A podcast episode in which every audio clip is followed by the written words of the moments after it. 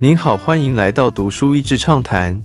读书益智畅谈是一个可以扩大您的世界观，并让您疲倦的眼睛休息的地方。短短三到五分钟的时间，无论是在家中，或是在去某个地方的途中，还是在咖啡厅放松身心，都适合。作者在本书中以第三者的观点来看这个充满争议的武器，依然充满震撼。整本书在处理物理学和核子科学的发展，可以想象作者花了多少的心力去了解这些科学原理和发现的过程。看完这本书，再去看克里斯多夫·诺兰导演拍摄的《欧本海默》，更能理解电影所要传达的理念。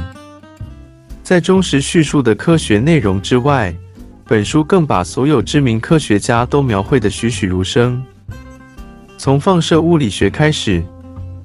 本书一开始就说到，二十世纪之初，居里夫人发现 X 光的德国科学家伦琴，以及以惊人的速度发表突破性量子物理理论的爱因斯坦，为二十世纪一连串了不起的科学发明揭开了序曲。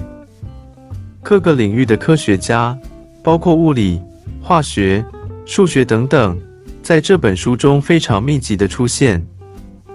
这些过去出现在教科书中的名字，在作者的描写之下，充分展现活生生的人性。他们当然有过人的天才与对科学的执着与努力，但也看见他们各种鲜明的个性。当中不少人承受着忧郁症或是精神分裂之苦，也有好几位饱尝亲人离世的锥心之痛。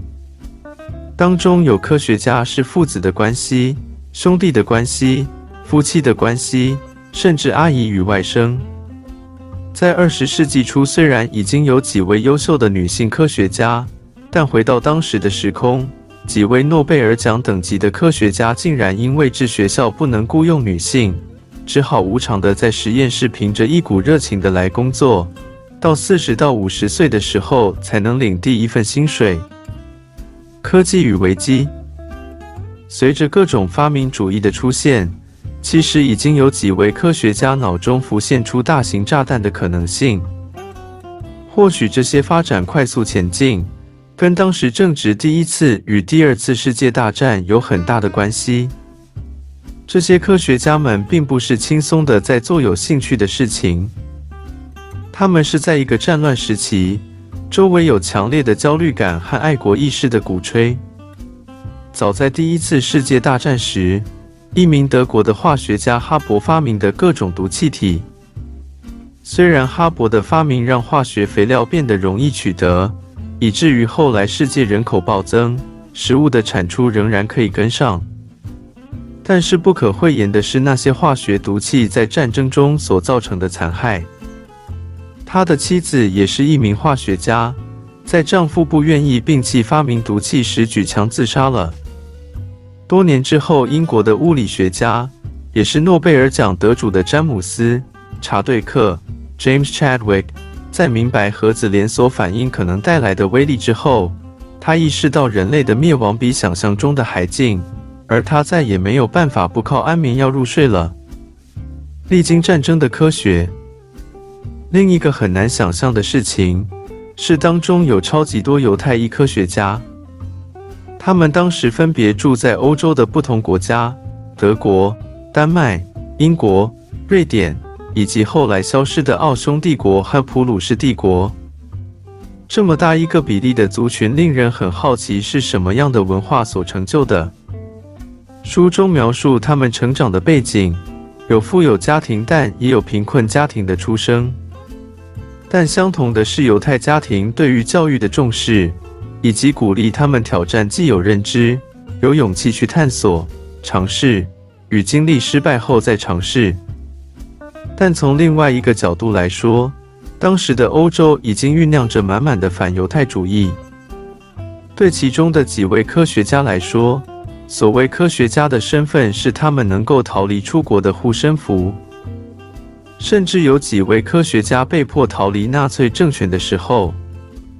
必须要能够赢得诺贝尔奖，才有足够的金钱去支撑他流亡的生活。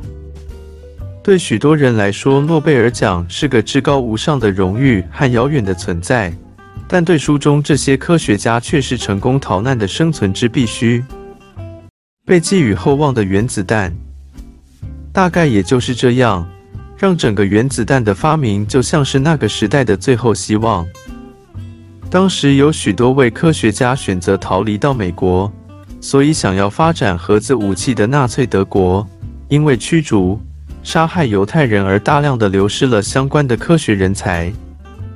而同一时期，在军国主义下的日本，虽然有科学家关注留意，但因为资源的分配让进度非常缓慢。而在英国的丘吉尔，虽然身边的情报有告知他这样子的武器发展，但是他忙着跟德国互相轰炸，并没有太大的投入。而美国当时罗斯福总统即使有爱因斯坦背书的科学家上书。但他一开始并没有当成重要的议题，真的是在众多的因素推动之下，美国成为唯一个有各种条件研发原子弹的国家。虽然当时美国并不希望参战，也认为只要纳粹德国被打败，二次世界大战就会结束。但是当他们发现日本人的民族性比他们想象中要更加难以撼动。发现日本人不但是军人，而且还有男女老幼都宁可自杀也不愿意被俘虏，而亲身与日本敢死队交战的第一线军人更是震撼不已。在珍珠港袭击事件之后，这个原子弹的发明就成为头号专案——曼哈顿计划了。原子弹的发明，书中欧本海默其实是在最后四分之一才出现。在众多的诺贝尔得主与顶尖科学家当中，他并不算是最杰出的科学家。但是书中描绘的他是个顶尖的专案管理者，要带领着一群跨领域的专家一起合作，并不是一件容易的事情。更何况顶尖聪明的人管理起来也不是最容易的。当中要怎么安排谁做决定？要怎么让意见很强烈的各方能够达成共识？奥本海默不见得是所有领域最专精的，但是他对每一个领域足够熟悉到知道如何做出正确的判断。许多人对他的评价是他对于人心与人性的掌握，知道怎样说服，也知道怎样劝退。